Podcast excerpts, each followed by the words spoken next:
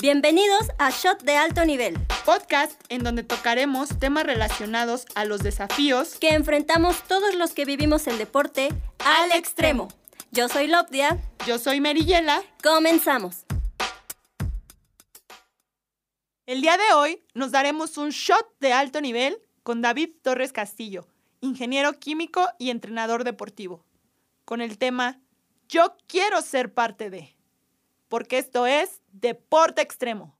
Hola David, bienvenido. Muchas gracias por, por aceptar la invitación.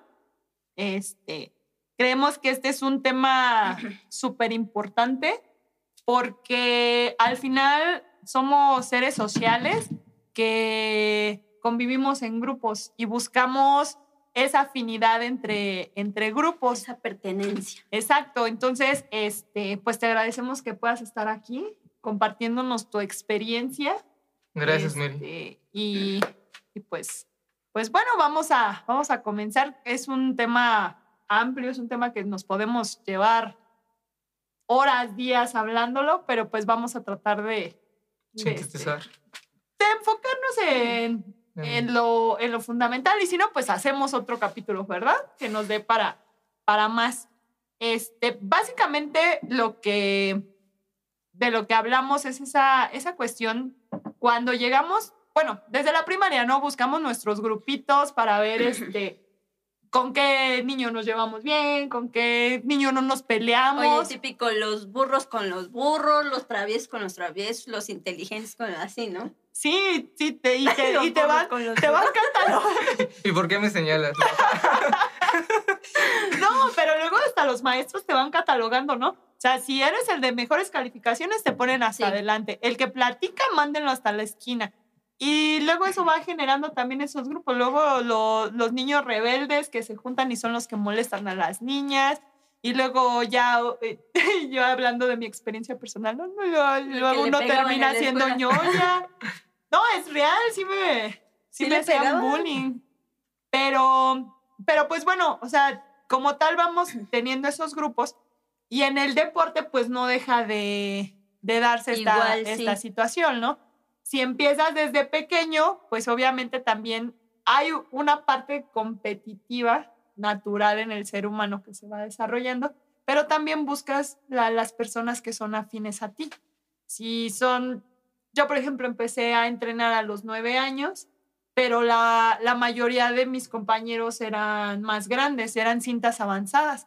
Los que eran de mi edad eran pues mi hermano y otros dos, otros dos niños, pero eran con los que me tocaba competir y luego eran los que me golpeaban. Entonces, en lugar de sentir que eran mis amiguitos y que eran mi hermano, prefería evitarlos, ¿no? Pero bueno, entre ellos tres empezaron a formar un, un grupo. Ya después viene también el, este, la parte de la pubertad, de la adolescencia, y ahí ya entran otros factores que son como la, el, el sentir que perteneces a, a, un grupo y el sentirte afine a, a, ese grupo. Tú empezaste a entrenar karate en la prepa. Uh -huh. A los 14 años empecé a entrenar karate. O sea, en plena, en plena adolescencia. adolescencia. Exactamente. ¿Y ya cuando... tenías un grupito? ¿O ahí hiciste tu grupito? O sea, entra, empezaste ¿Tú sabías que, que, querías entrenar karate y a ver qué te encontrabas ahí o por un amigo que te invitó? Yo empecé por mi hermano. Mi hermano entrenaba antes que yo y ella conocía a la persona que estaba a cargo de, del grupo, por eso empecé. Yo mmm, era un chico un poco problemático este, en la primaria. Realmente nunca fui muy buen estudiante, la verdad. Por eso me por eso me ¿verdad? No, pero mira, pero se ve en mi cara. Se ve. sí, fui un, no fui un muy buen estudiante. Y también en la pubertad, en la secundaria, más que nada, pasó algo un poco extraño. Yo creo que los problemas de mi casa me hicieron muy inseguro. Cuando yo entré a la prepa, la verdad era un chico muy inseguro. Me daba miedo hablar con las niñas, me acuerdo mucho. Este, igual en público me daba miedo hablar. Y yo entré con esos problemas a la prepa. Entonces, cuando yo empecé a entrenar, recuerdo muy bien que fue algo que me, que me hizo quedarme ahí. O sea, el hecho de que yo empezara a entrenar y todo lo que ofrece el deporte, o sea, es apertura, conocer, este, conocer personas, como tú lo decías, la, la competencia fuera de la, del aula escolar, o sea, da pauta para que puedas este, ser más abierto.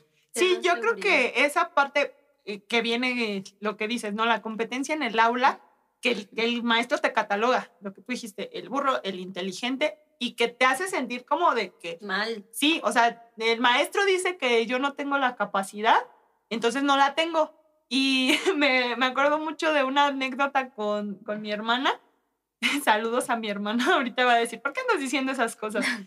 Este, que ella igual en la secundaria, este, pues era de las, de las niñas promedio, le encantaba andar en el relajo y ella decía, no me gusta estudiar, pero pasaba porque mis papás se lo, se lo, Exigían. se lo exigían. Entonces, una vez en matemáticas que le empiezan a dar las calificaciones y le dicen, arreola 10. Y luego eh, dan las demás calificaciones y ella se levanta y le dice, maestra, creo que se equivocó porque la niña que está antes de mí, la niña que está después de mí son, este, son muy buenas en matemáticas, entonces creo que me dio la calificación de ella. Y le dice, no, o sea, tú también. no, y dice, no, tú también tienes 10. Ah, bueno, pero o sea, imagínate a ese grado de este, que no te consideras que puedas tener esa, Sí. esa calificación, ¿no?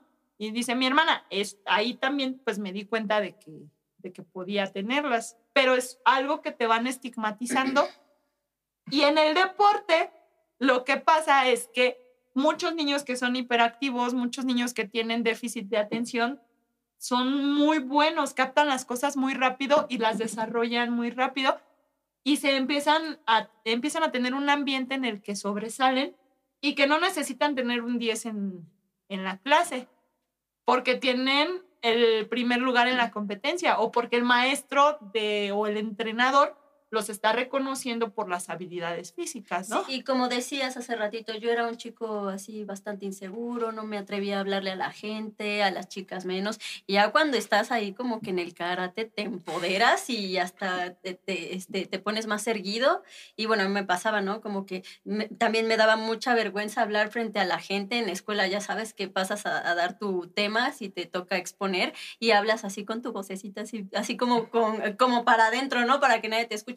Y ya cuando estás ahí, por lo general en, los marciales, desde chiquito te dicen tú da el calentamiento. Y pues tú pasas y como lo dices, la mayoría son mayores y pues tienes que hablar porque una, pues no te van a escuchar. Dos, te lo exige tu sensei o tu, tu profesor, ¿no? Y de ahí como que vas agarrando esa parte de seguridad en la que dices, ay, no, pues sí, o sea, yo también, yo también tengo voz y también me voy a hacer escuchar. Entonces, esa parte de, de, de pertenencia, de, ah, pues yo pertenezco al equipo de karate y me voy a ir a tal y yo soy de un equipo tal. Sí, o igual puede ser el equipo de Sí, básquet, sí, sí. O, o, por ejemplo, este, no sé, muy, muy, este, muy famosos los, este, los de americano, ¿no? En, en la UDLAB aquí. Sí, sí, sí. Ah, Que dices, ah, pertenezco al equipo de americano. Eh, Nada más con el hecho, y, y no me vas a dejar mentir, cuando dices, este, estoy en el equipo de, de selectivo de, de lobos. Sí, es que Ah, te o da sea, seguridad. Sí, claro, aparte de traer tu, tu pants ahí con tu lobo y eh, nada más con que traigas el pants, una playera ya toda este, viejita que tengas, o sea, no te la quitas hasta que de plano son pedazos. ¿Por qué? Porque eso te da una identidad y, y no es cualquier lugar, ¿no? O sea, yo soy del equipo tal y yo represento a tal. Es que yo, por ejemplo, eh, como maestro, también como compañero que vi pasar varias generaciones, se ve la diferencia entre un niño que nunca hizo deporte y un niño que hizo deporte cualquiera. Natación, fútbol, voleibol, béisbol. Este, la seguridad, cómo habla, cómo se desenvuelve. Entonces, si un niño entra a sus, como Mary, a, a los nueve años, a los ocho años, se desarrollan en todos los ámbitos Sí, lamentablemente, aquí en México, yo lo vi mucho como maestro, este, los papás no, no tienen esa mentalidad de que, pues el niño se tiene que ir al deporte. O sea, lo ven como, como si fuera un premio. o una, Por- o una pérdida de tiempo también.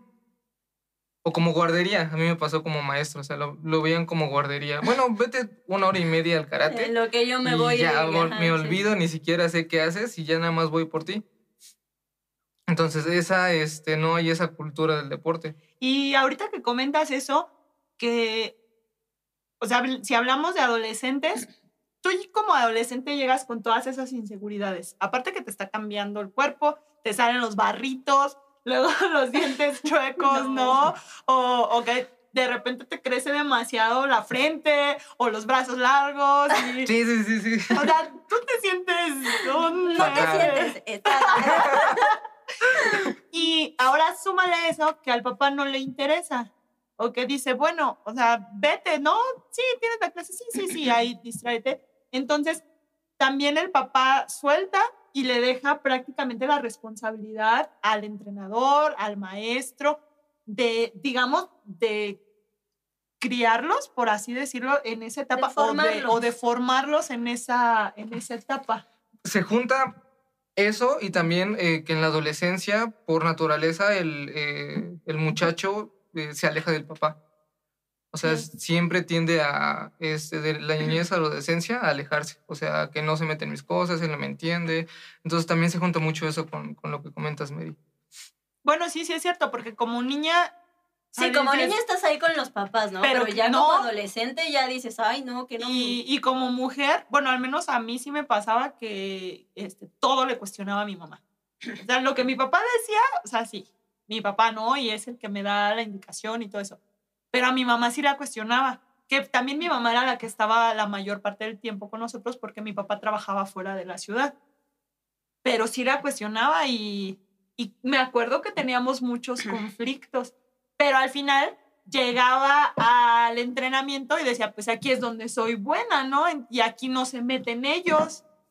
Los necesito porque me van a pagar las competencias y los viajes, ¿no? Y digo, y también siempre el respeto con ellos, pero al final era como mi ambiente y en el que ellos no podían... Yo me acuerdo mucho de que cuando estábamos en el karate, mi hermano chiquito y, y, yo este, llegábamos a la casa y ya sabes como, como lo que decíamos, ¿no? Como que te da cierto tipo de, de, de según tú, de estatus, de que, a ver, yo soy karateca. Y este, llegábamos y decía mamá, pónganse a lavar los trastes y nosotros, no, no, no, un combate y si ganamos, y si ganamos, no los lavamos nosotros.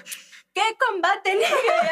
Y a los dos llorando, pero lavando los trastes.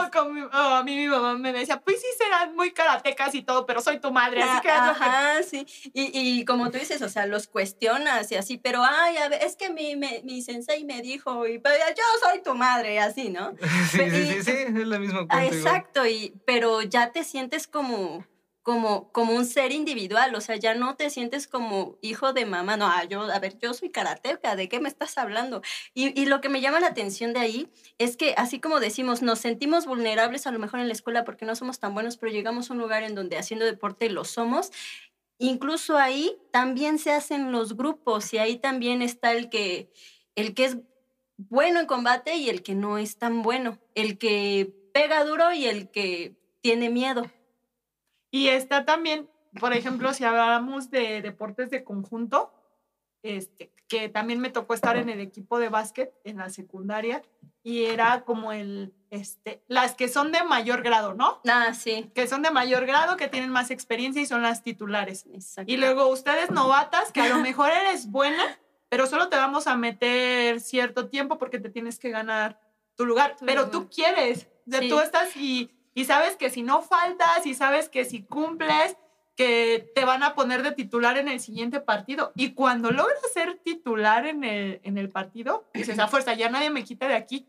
Y más como que te, o sea, quieres seguir ahí, te, ajá, te aferras y quieres seguir ahí y, o sea, es, es impresionante. Y no sé de dónde te sale la energía, pero estás entrenando más y quieres hacer mm. más y buscas más alternativas. A mí me pasaba que veía a, las avanzadas, no sé, cintas cafés, ¿no? Y llegaban así con su moño, las tres del mismo color y tú con tu chongo todo mal hecho y tú decías, yo quiero estar ahí.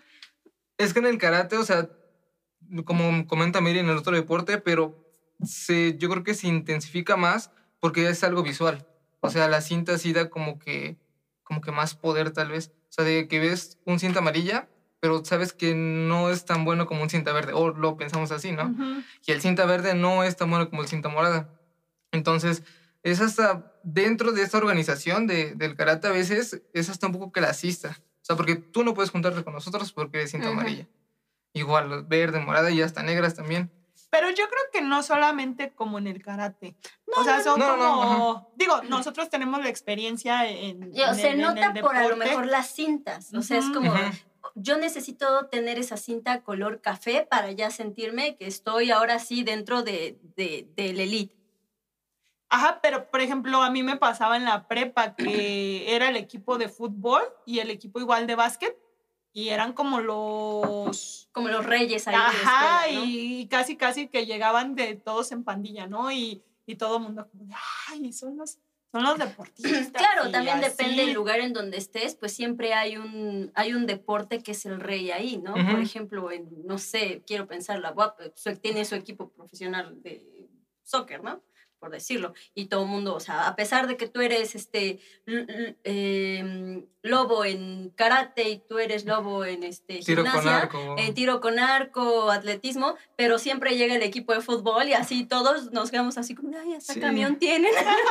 Honestamente, por ejemplo, de tiro con arco ni siquiera sé quién es el campeón, porque tiene que haber un campeón de la UAP claro. o algo, pero pues no lo conocemos y no es por mal onda de nosotros. Simplemente porque no tiene la promoción. O luego que pasaba, o que el Lobobús, ¿no? Que pasaban y, ay, mira, ahí va este tal amiguito que va en la foto del Lobobús. Y así como que luego decías, ay, yo quiero estar ahí pegada. Y es eso, o sea, quieres ser parte del, del grupo y ante las inseguridades que se generan en la adolescencia, de repente el pertenecer a un lugar te, te envuelve en eso y creo yo que es lo que el, grupo, aunque sea un deporte individual, el grupo es el que perteneces puede catapultarte y que puedas llegar a ser un campeón mundial o un campeón olímpico o te, o te hace, te frena y, ahí se acabó. O sea, fui representante de la secundaria, fui representante de la, prepa, de la prepa, estuve en la universidad y ya.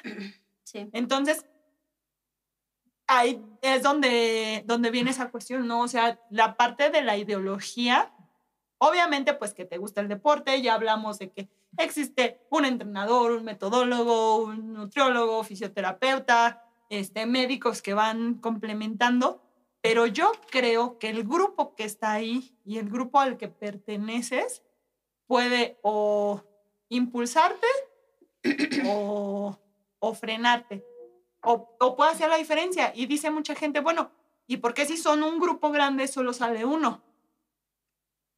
Pues porque ese uno tuvo como ciertas características, pero a lo mejor sin el equipo que tenía alrededor o sin ese grupo al que pertenecía, no pudo haber...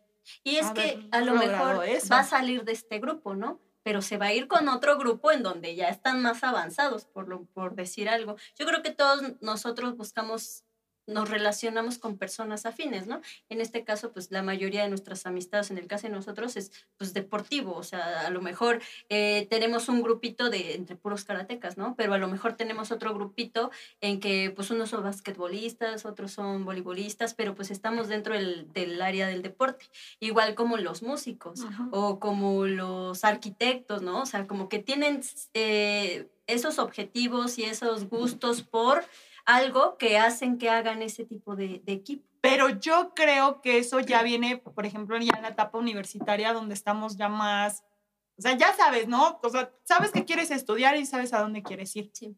Y si no, cambias de carrera, pero ya tienes como más un enfoque. Pero si nos vamos un poquito más atrás, lo que es secundaria y prepa, eh, creo que dependemos mucho de cómo se mueva el, el grupo al que queremos pertenecer o al el grupo en el que nos encontramos. Puede ser escolar o puede ser deportivo. Pero al final yo siento que estamos en la escuela y pues te juntas con los que echas la cáscara, ¿no? O te juntas con tu equipo de, no sé, por decir, este, de ciencias naturales. Porque te, identificas. Y es ahí donde entran los factores psicológicos. Yo, bueno, yo por ejemplo lo que, lo que observé eh, por mucho tiempo es que en la secundaria es muy diferente a la preparatoria. Ay, sí, bien diferente. A mí no me gustó la secundaria. no me gustó. A mí tampoco. Es lo peor. Concuerdo contigo. Ay, era viño. Saludos, amigos de la secundaria. ¿Sí? No, a mí no. Yo no los odio, pero... Yo también los odio. Este, en la secundaria no tienes tantos problemas de identidad. O sea, tienes tal vez un grupo fijo, que yo soy de, como ustedes dicen, yo soy relajiento y me junto con ellos. Yo soy este, no sé, yo soy Ñoño. matadito, ñoño y me junto con ellos. Entonces, no tienes tantos problemas de identidad.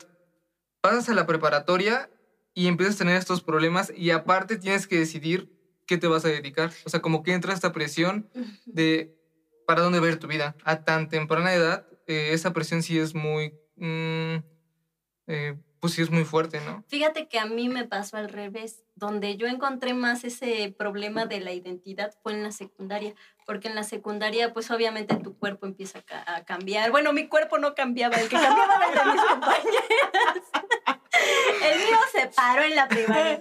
Este, pero así ellas, así como ya sabes, el- los cuernitos, porque en ese tiempo se usaban los cuernitos, que ya llevaban como que la zapatillita, el, el top con, este, no relleno, no sé, yo hablando mal aquí, ¿no? Este, pero ahí yo sí como que tuve ese problema de identidad porque ya sabes, las fresas con las fresas, las ñoñas con las ñoñas, este, eh, los, los que se sentían galanes con así, el- los que jugaban fútbol, porque para empezar ni teníamos educación física en la escuela, entonces eso era o este, un, un- no sé, se juntaban todas las emociones y no las podíamos de ninguna manera sacar, no teníamos danza, no teníamos nada, o sea, era todo clase, clase, clase. Y este, y yo decía, bueno, ¿y a dónde me voy? Estas, eh, no, pues ¿dónde? O sea, estas ya parecen mujeres de, de, uni- de preparatoria y el resto, pues nos veíamos así bien raras, ¿no? Yo dije, no, pues ni modo, me voy con las raras. Y este, pero ahí sí, ¿no? Ya a lo mejor estas como que hablaban mucho de caricaturas y yo decía, no, yo no quiero hablar de caricaturas. Este, las otras como que hablaban mucho de la escuela, las otras, te digo, pues ya ligándose a los niños. Y, y ahí sí fue como mi, yo, yo ahí sí tuve como, como el sentimiento de no pertenencia que ya estaba en el karate. Entonces, pues digo, a lo mejor no me sentía a gusto acá, pero me iba a entrenar y me sentía yo así como, como pez en el agua, ¿no? Y regresaba yo a la escuela y decía, pues es que aquí no, o sea, a nadie le gusta, a nadie le gusta. Eh, luego llegaba toda moretoneada y ya sabes, así como de, ay, ¿quién te pega? Y cosas así. Y tú decías, pues es que como no puedo compartir el, el- mi, mi deporte contigo porque pues lo ves mal, o sea, tú quieres estrenar una falda, yo quiero cambiar de color mi cinta, por decir así. Ujú. Ah, Pero entonces, o sea, ahí ya empiezas a, Sí. a, a definirlo. Que igual a mí también, a mí me pasó, o sea, este, en la escuela, pues te digo, o sea, era la ñoña y pues, ay, sí, vengo y aprendo. Pero donde, donde me sentía a gusto era en el karate y en el equipo de, de básquet. Es que ustedes dos comparten algo y empezaron a entrenar antes de la preparatoria. Sí, O sea, de, de niñas ya, ya entrenaban. Y por ejemplo, igual en la preparatoria lo que pasa es que muchos tienen la libertad, empiezan a tener la libertad de entrar a club deportivos por su cuenta, sin Mm. decirle al papá, papá, ¿me das permiso? ¿Por qué? Porque son dentro de la... Sí, claro. de las De- de las actividades de, la actividades de Sí, a nosotros es como de, como tú dices, ¿qué hago con el chamaco en lo que yo hago otras cosas? Pues mételo al karate. Sí, en la secundaria no teníamos esa posibilidad.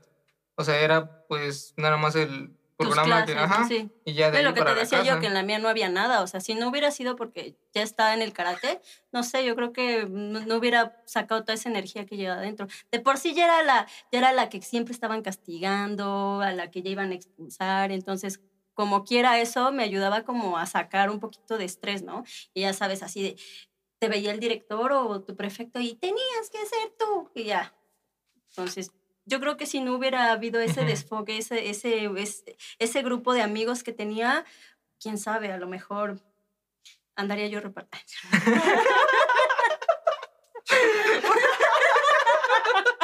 ¿Por qué lo dijiste completo? no? Es iba a decir la otra, la palabra con D. Pero acá hay igual algo interesante y es que yo creo que ustedes maduraron a más temprana edad por el deporte. Bueno, de por sí también, este, Las fisiológicamente las niñas maduramos antes que los niños. Bueno, Física- físicamente, porque luego también mentalmente hay muchas situaciones psicológicas que se involucran. Pero me refiero mentalmente. O sea, Sí. ustedes ya se planteaban preguntas que a lo mejor yo recuerdo que no me planteaba. No, y aparte te- lo que te digo, o sea, el deporte te obliga a hacerlo, porque desde los 12 años ya estabas dando clase, ya te decía el sensei, Sí. ¿sabes qué? Este, no van a venir tus compañeritos, no, no voy a ir yo, este, da el calentamiento, da la clase y tú así enfrentándote a señores ya de 40 años y de repente decías, no me van a hacer caso, pero pues si te, le- te parabas, te ponías enfrente y pasabas saliva y dabas la clase. Entonces, sí, yo creo que en esa parte sí es como que Sí. maduras un poquito más. Y entonces, o sea, vamos con, con lo que pasó contigo, ¿no? O sea, este, te, tienes una vulnerabilidad, hay situaciones familiares y eso te lleva a escoger un, un, un deporte, ¿no? Que dices, bueno, o sea, tengo que hacerlo porque me lo exige la, La escuela. la, la escuela. O sea, en el caso, por ejemplo, de, de Yadira, ella empezó a entrenar a los 17 años. O sea, Sí, la uni, empezó a pertenecer a un, a un equipo y, o sea, digo, es, es la historia del karate, ¿no? La doble campeona mundial, otra este, final mundial con una plata, y ahí lo, lo catapultó. Pero también tenemos como la otra parte de los que, o sea, eh, a lo que voy pues es como, como esa vulnerabilidad en la que te encuentras te lleva a pertenecer a un grupo y ese grupo te genera ciertas situaciones que te dan seguridad, que te dan pertenencia y que aparte te hacen sentir fregón, ¿no? Es que te hacen sentir muchas cosas que pues fuera no tienes. Lo mismo que me, me cuentas, pues yo también lo viví cuando yo entré a karate, ¿no? O sea, yo no tenía nada de, pues nada fuera casi. O sea, era muy inseguro, te digo, tenía muchos problemas igual en casa. Claro. Entonces yo entro a karate y pues cambia todo, ¿no? Y también, eh, pues parte el, el instructor que estaba a cargo, pues nos hacía vernos como una familia. Y al principio era todo muy, pues sí, muy padre, pero uno no se da cuenta la vulnerabilidad que tiene. Claro, porque... O sea, porque en ese momento, pues tú eres muy maleable. O sea, recuerdo mucho todo lo que, pues toda la filosofía del, del karate que nos metieron en ese momento. O sea, realmente yo la tomaba como... Como, como de vida. Sí, como estandarte de vida, no, esto es, es ley y yo voy a proteger a mis compañeros, son mi familia, son mi una familia. Y también algo que, algo que pasó en ese grupo es que el maestro lo empezaba a, todos, todos los compañeros señalaban al maestro como si él fuera el responsable de ello. O sea, no el deporte, no...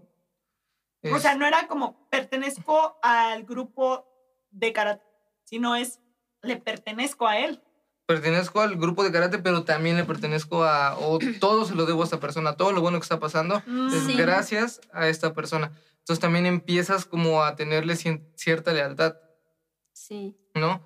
Y, Y aparte que también entra la autoridad, ¿no? Porque si tienes este, las situaciones en casa y te estás en esa, en esa lucha de, de definirte como adolescente, como ya eh, rumbo al, al ser un adulto, y todo lo que hacen los papás lo ves mal, y entonces encuentras a, a una persona que se convierte en esa guía. autoridad, en tu guía, y el ejemplo, ¿no? Casi, casi de que yo quiero ser como él cuando crezca. sí, sí, sí.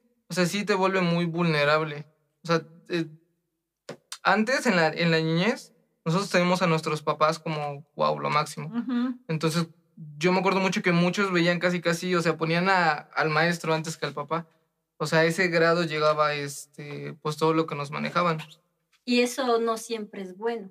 No, no siempre es bueno. Y también algo que, que recuerdo mucho, que cuando yo ya estaba más grande, ¿no? Ya este, en la universidad, es que muchos, yo tenía problemas, ¿no? Problemas personales. Y era un común, este, que todos mis compañeros que se quedaban a entrenar tenían problemas. Todos estaban rotos por dentro. O sea, no eran personas sanas. Y las personas sanas decían, esta persona nos quiere utilizar. O sea, realmente yo no me voy a quedar aquí.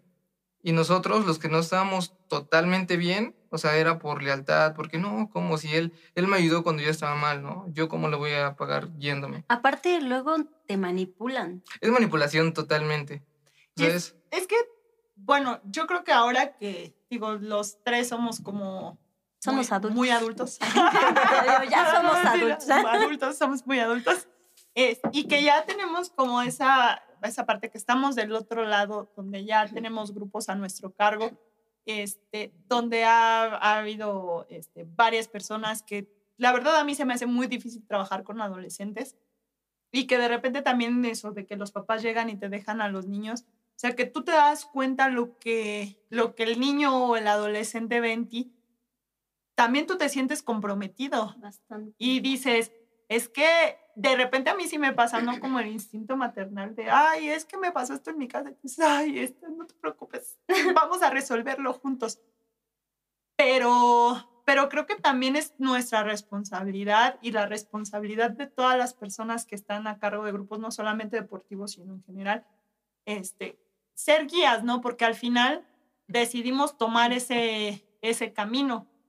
Y es lo que les decía hace rato, ¿no? O sea, a mí con los chicos que, con los chicos que se me acercan es como, es que este, a mí me gustaría este, ganar un campeonato mundial, a mí me gustaría ganar un panamericano, a mí me gustaría estar este, en escuchar el himno nacional y entonces tú te sientes comprometido con a ver qué puedo hacer, ¿no? Y sientes también esa responsabilidad. Y creo que, o sea, si como adolescentes llegan con esas cuestiones y como dices, llegan rotos, algunos llegan rotos, o sea, es importante tomar el, el deporte como un estandarte y a lo mejor, como platicábamos con Gus, ¿no? O sea, son emociones que se pueden, que se pueden manejar y a lo mejor esas mismas emociones te impulsan y logras el objetivo. Y a lo mejor no, no llegas a ser un, un campeón mundial, pero digo, no es como que, que salgas curado, ¿no? Que, que el entrenamiento sea la, una cura para todas las cuestiones, pero sí creo que es como una medicina. Y tú al estar al frente de un grupo, llevas también esa, esa responsabilidad. Sí, sí, eso cuando, cuando la persona es completamente sana, ¿no? Como lo habías mencionado hace ratito, pero si ya de por sí uno viene herido o roto de, de las situaciones que yo creo que la mayoría de nosotros pasó en casa, ya sabes, problemas con papá, mamá, separaciones y eso, que, que tú no tienes a dónde, en dónde refugiarte y vas a la escuela y el profesor también está herido y viene roto y, y lo único que va a hacer es seguirte hiriendo, entonces nunca vas a ser una, una persona completamente sana si no buscas en este caso pensando en otro tipo de apoyo, en este caso profesional, ¿no? Un psicólogo, que tú seas lo suficientemente fuerte como para saber decir, o sea, él sí me está enseñando, sí me está ayudando, sí me está ayudando, sí me está entendiendo, pero tampoco lo que me está diciendo es 100% real, ¿no? Porque lo que decíamos, nos manipulan, este, de repente eh, hay en los deportes, y no en todos se habla sobre la marcialidad y el respeto a quedarte siempre con un profesor, no te dejan avanzar. ¿Por qué? Porque dicen, este, no, pues sabes que esta es mi escuela, vas a aprender de mi manera y a lo mejor lo que te está enseñando está mal. Entonces, tú también tienes que tener así a lo mejor como la fuerza de decir, pues sabes que sí me enseñaste lo que pudiste haberme dado antes, pero yo veo que contigo ya no voy a avanzar, lo que decíamos. Pero de, pero ¿de dónde sacas esa fuerza? Es que es muy complicado. Yo sé, yo sé que es un, yo sé es que, mira, nosotros como adultos podemos hablarlo ahorita de esa manera, pero ponte, ponte en ese lugar que tienes 15, 16, 17 años. No, yo no hablo de esa edad, yo hablo a lo mejor de, de, de ya de esta, ¿no? No, no, pero pero, o sea. Es que de eh, joven es muy complicado. Por eso, pero, pero viene desde esa parte de lo que estamos hablando. O sea, por ejemplo, este, David que, que empezó en la prepa y que, o sea, todo eso, de toda la etapa, tú misma dijiste, no me gustó la secundaria, pero la prepa me encantó. Entonces, los recuerdos creo yo que más, como más fuertes vienen desde la prepa y hacia acá. Pues es que todo va con el crecimiento. O sea, todo va en que tienes que, y no digo que sea lo, correcto, ¿no? Pero tienes que vivir todas esas situaciones para que tú decidas si te haces una persona fuerte o una persona que, o una persona que se va a quedar ahí. Porque lo, lo que ustedes decían es, es muy difícil que te salgas de un lugar en donde te están manipulando, en donde te están tratando mal, en donde te están utilizando, porque tú no puedes, porque tú no sabes a dónde ir. Pero pasa el tiempo y te vas formando un carácter que dices, yo ya no quiero más esto y me salgo, o a lo mejor no. Sí, pero tiene que pasar mucho tiempo. Sí, claro. La cuestión, la cuestión aquí y lo que platicamos es como, o sea, al final es, creo que o los papás que nos escuchan, los jóvenes que nos escuchan, sea, entender, no entender, sino darnos cuenta de que esa edad es muy vulnerable Exactamente. Y que puedes pertenecer a un grupo que te puede potenciar y que a lo mejor te va a ayudar a lograr tus objetivos deportivos. O puedes pertenecer a un club o puedes pertenecer porque al final vamos a buscar eso, pertenecer. Y, pero es como, como prender la, la lucecita, ¿no? Es que esa edad es muy importante. Va a sonar muy a tío Ben de Peter Parker, pero, o sea, define, esa edad define el hombre o la mujer que vas a ser el resto de tu vida. Entonces yo vi, uh, contándole a personas, a amigos, a conocidos, eh, mi historia, eh, lo que yo hacía o lo que mis compañeros hacíamos ya cuando estamos totalmente manipulados por esa persona era una reacción de, oye, pero ¿por qué hacías eso? No puedes decir que no. Y este, o sea, a nadie le cabe el 20 o a muchas personas el poder que puede tener una persona sobre ti a esa edad. No, sí. O sea, incluso, bueno, es un tema fuerte, pero vi hace tiempo una entrevista en la que hacían un padrote de Tlaxcala. Mm. Y recuerdo mucho porque era el mismo modo operandi. Era, eran chicas de 15, 16, 17 años, con problemas en casa, con este, así, o sea, vulnerables. ¿Para qué? Para que ellos puedan manipularlas y puedan eh, llevarlas a, hacer cosas que ellos, ellas nunca imaginaban. Entonces, realmente sí es, mm, no comparto mucho contigo, Love, de que tendríamos que dejar que, este, pues que vivan la experiencia, ¿no? Porque hay pues personas es que, no es que eh, yo no digo que los dejemos vivir la experiencia, o sea, yo te hablo desde mí, ¿no? O sea, como de no es como que haya dicho mi mamá así de pues déjala que viva la experiencia, no, o sea, simplemente pues yo la tuve que pasar porque yo no sabía cómo salir de ahí, que, que eso me hizo de alguna manera este, no volver a cometer o, o, aceptar que alguien me manipulara de esa manera es diferente, pero no, o sea, en ningún momento digo, no, pues déjenlos este, para que aprendan, no, no, no, no, no, a lo que voy es que, ¿cómo lo sacas tú? ¿O cómo te saliste tú? ¿Cómo te saliste? Yo no salí por... Pero ya estás fuera. Pero hay unos que no están fuera todavía. Hay personas que siguen y hay personas que siguen entrando. Este, es que mira, la cuestión aquí que tiene mucho que ver también y que es lo que les comento, o sea, que los papás que nos escuchan también, o sea, estén muy al pendiente. Al final, empiezas de chiquito, quieres que, que desarrollen el deporte y hay papás que están todo el tiempo ahí y apoyan y ya luego hasta los, los entrenadores dicen, no quiero verlo aquí, o sea, este es el horario de entrenamiento y así, pero están muy al pendiente. Pero está el otro lado en el que los papás, como dicen, o sea, pues ahí usted este, entrénelo, ¿no? Eh, usted es mi guardería. O eh, llegas a la prepa y los papás ni siquiera se enteran de lo que tú estás haciendo. O incluso a lo mejor no por ellos, porque ellos también trabajan algunos este, a altas horas de la noche y así, o sea, ni siquiera también... Y, y no hay una, una atención completa y no están totalmente al pendiente. Y ahorita pasa mucho también, que nos acabamos de enterar, bueno, lo que salió en el documental de Netflix, ¿no? De Atleta A, donde el médico que abusaba de las, de las chicas de gimnasia. Y, eh, o sea, en qué edades estaban, pues ¿no? Pero porque, o sea, los jalaban hacia, hacia, o sea, los aislaban de los papás, se los llevaban a campamentos. Entonces, tampoco es de que como papá quieras estar de sobreprotector y estar ahí, pero sí es que estés un poco más atento. O que les enseñes de chiquitos. No, y como adolescentes, o sea, sabes que no me quieres aquí, está bien, tú empieza a definirte y todo, pero yo sé qué es lo que estás haciendo. Sé quién es la persona que está entrenándote, sé que, quién es la persona que está viendo tu, tu cuidado médico, o sea, estar así y no dejarlos, porque de repente es como de, ah, sí, papá, ya me voy, ya me voy a entrenar. Y hay muchos que ni siquiera llegan al entrenamiento. A mí me tocó compañeros que les los papás iban a buscarlos y ellos no llegaban a entrenar. O sea, los dejaban a la hora de la clase y luego los iban a recoger cuando se supone que terminaba y los chicos llegaban. Iban llegando. Pero no Como la señora que va al Zumba y se sube a otro carro. se van las gorditas.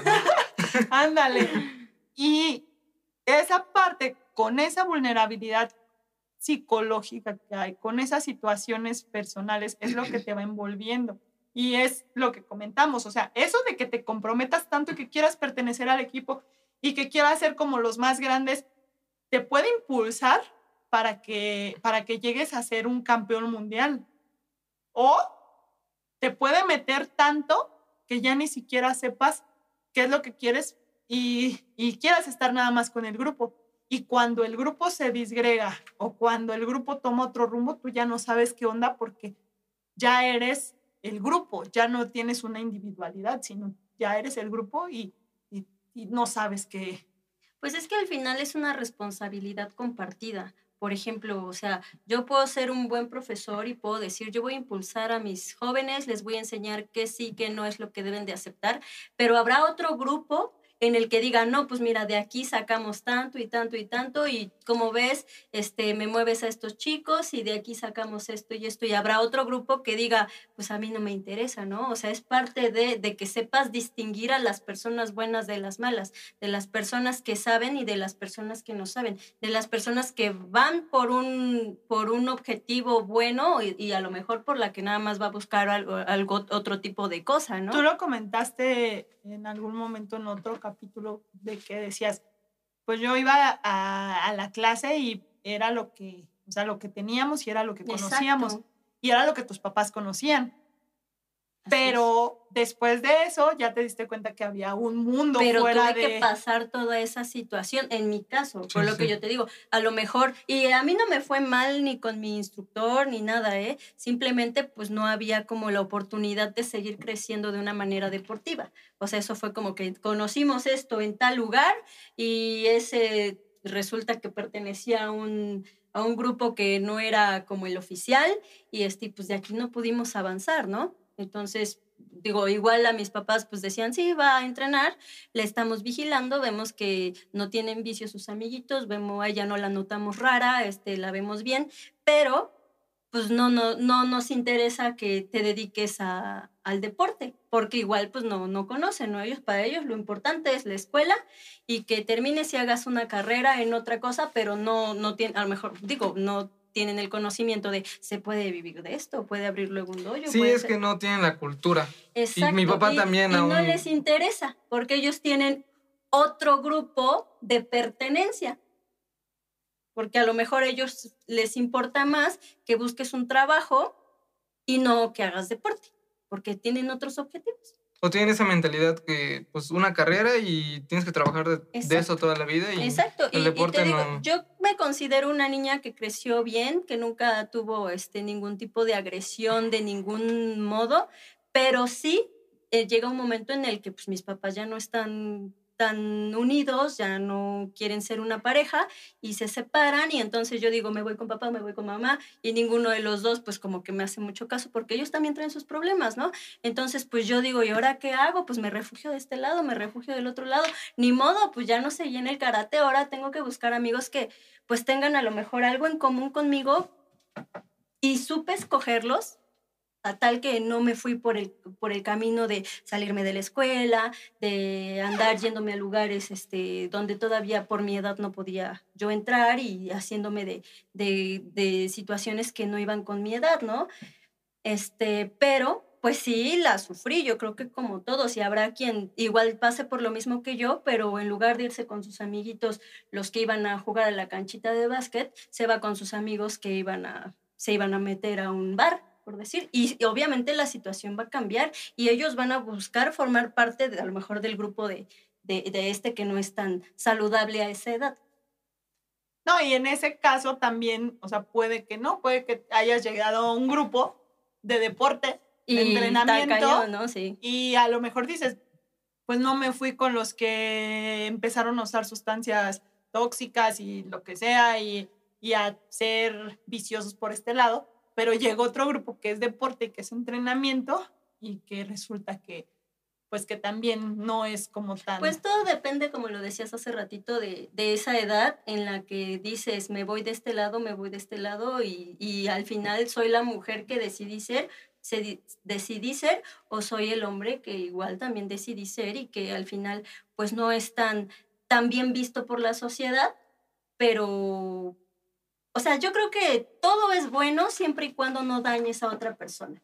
Porque a lo mejor yo decidí irme por el lado de, este, pues no tan bonito como de estar aquí, este, de, de, de, como lo ve la sociedad, de manera respetable, y a lo mejor ando, este, eh, perdón, digo, se va a escuchar feo, ¿no? Pero a lo mejor estoy trabajando un bar y aún así soy una buena persona.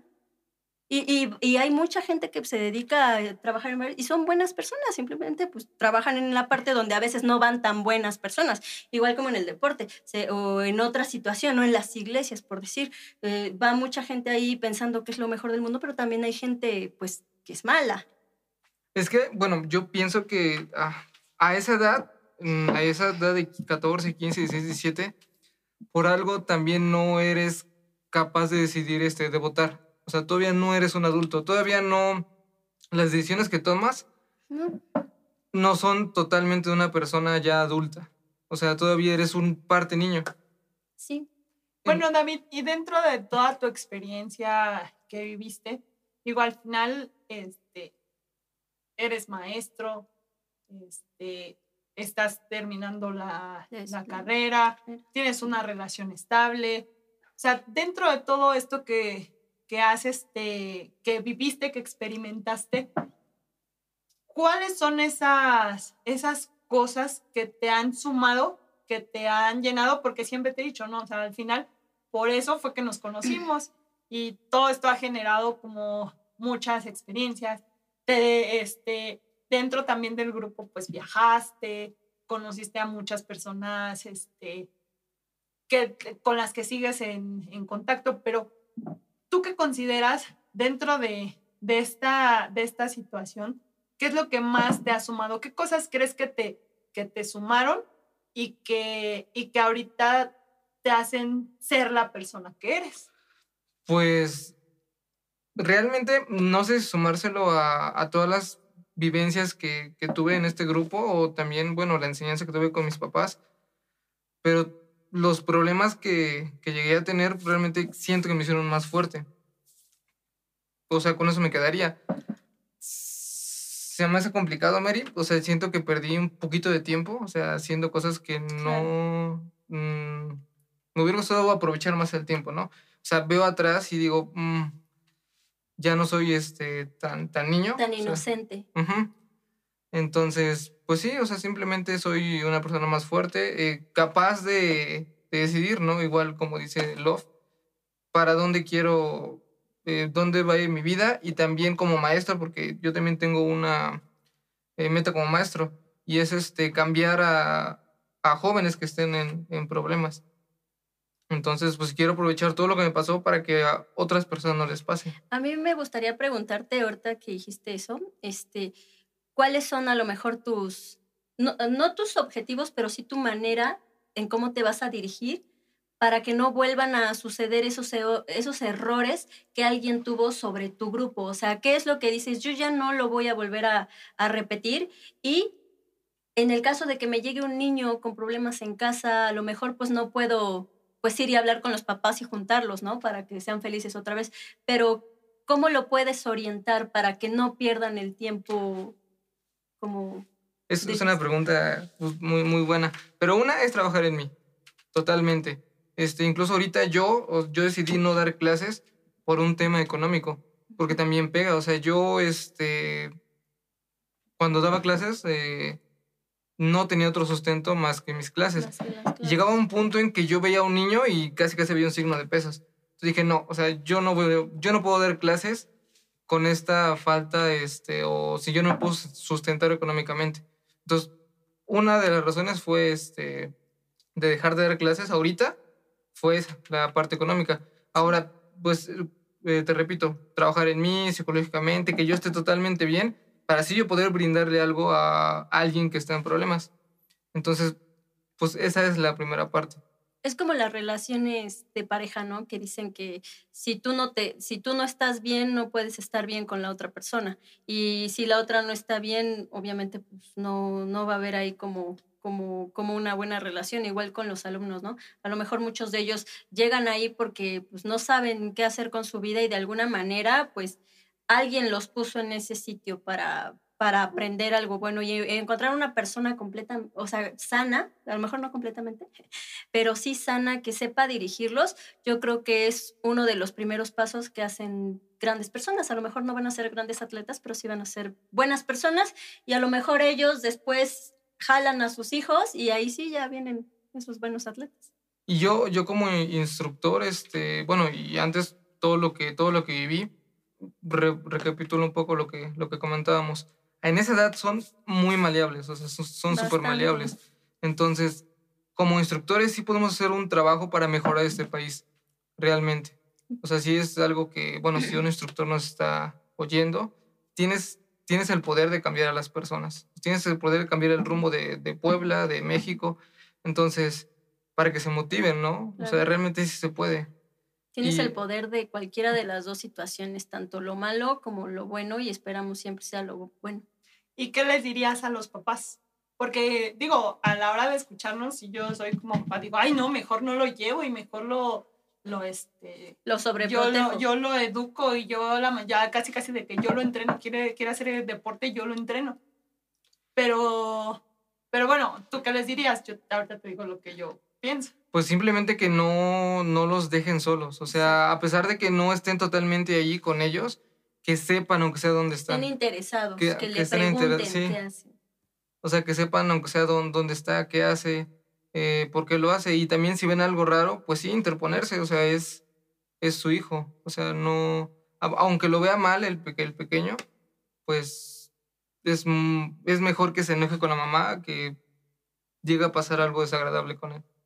Sí, sí, yo considero que como hemos tocado en todos los temas, el deporte es fundamental, el deporte es formativo, el deporte es bueno para la salud, eh, el trabajar en el alto rendimiento, ya tener una perspectiva de alto rendimiento, aun cuando no, no se logren esos resultados, el trabajar sobre metas, el trabajar sobre objetivos, son cosas que, que van sumando y es, el deporte es muy bueno. Pero como tú comentas, o sea, sí hay que estar al pendiente, tampoco hay que dejarlos y darle toda la autoridad al maestro. Mm, tampoco decirle, pues usted edúquelo, usted, edúquelo. Obviamente tampoco que se metan en la parte ah, técnica, en la parte, Este, de la parte del entrenamiento, pero que sí, o sea, llegar, ¿no? Y decir, ¿cómo te fue en tu entrenamiento? Este, ¿cómo te sientes? A quién conociste, de repente no, también si ya te gusta un niño, te gusta una niña. O a lo mejor si te gusta o no te gusta el deporte y te gusta tu maestro o no te gusta tu maestro. Sí, o sea, como esa parte de la comunicación, ¿no? Porque también algo muy importante que también se los recalco a los papás es, o sea, en cualquier momento se puede hacer un cambio. O sea, no, no te cases tampoco con, con el entrenador, no te cases con el maestro no te cases con una, con una ideología o incluso con el deporte, ¿no? O sea, siempre, siempre se puede hacer un cambio. Y eso es lo que, lo que puede marcar la diferencia. Pero, o sea, de entrada, no hablamos de que el deporte sea malo, el deporte es bueno. No, claro que no es. Yo creo que otorga muchos beneficios, como bueno, como en mi caso, solamente que pues los desviaron un poquito algunas personas, ¿no? Pero realmente no sé qué. Te retrasó de, tu objetivo un rato. Pero al final, o sea, tú dices, la verdad, tuve a lo mejor eh, esta mala experiencia, pero no por eso eres una mala persona, al contrario, ¿no? O sea, como que tú dijiste, aquí no estoy bien, aquí no me siento bien, esto no está bien, y me salgo y empiezo de nuevo porque a mí me gustan las cosas bien y, para enderezar las cosas, ¿no? Sí, sí, sí. No, y al final de cuentas, a lo mejor, o sea, es eso, no es que el entrenador sea mala persona, simplemente es alguien que está roto igual y es alguien que necesita también este, ese apoyo. Y, ahí te puedes encontrar a un entrenador buenísimo que tiene campeones así por todos lados, ¿no? Pero que a lo mejor no, no son los métodos que a ti te gustan y está bien que vayas con alguien que no es así. Pero también hay otra cosa, el deporte de alto rendimiento es una constante presión. ¿Por qué? Porque trabajas sobre objetivos y es superarte todos los días y también no es como de que, ay, es que me gritó y ya no quiero ir. No, no, tampoco. también hay que diferenciar esa parte. Sí. Y es, o sea, la clave es como la, la comunicación. Sí, siempre y cuando no te lastimen, o sea, tu integridad, tu, tu, tu espíritu, tu, tu, personalidad, o sea, a lo mejor un grito, un, un golpe, no digo, no que te, te pegue, ¿no? Que te rompan un hueso, ¿no? Este, pero sí a lo mejor en el entrenamiento te llegan a exigir y, y tú pues también tienes que hablar, ¿no? A lo mejor, este, ¿sabes qué? Me siento mal esto.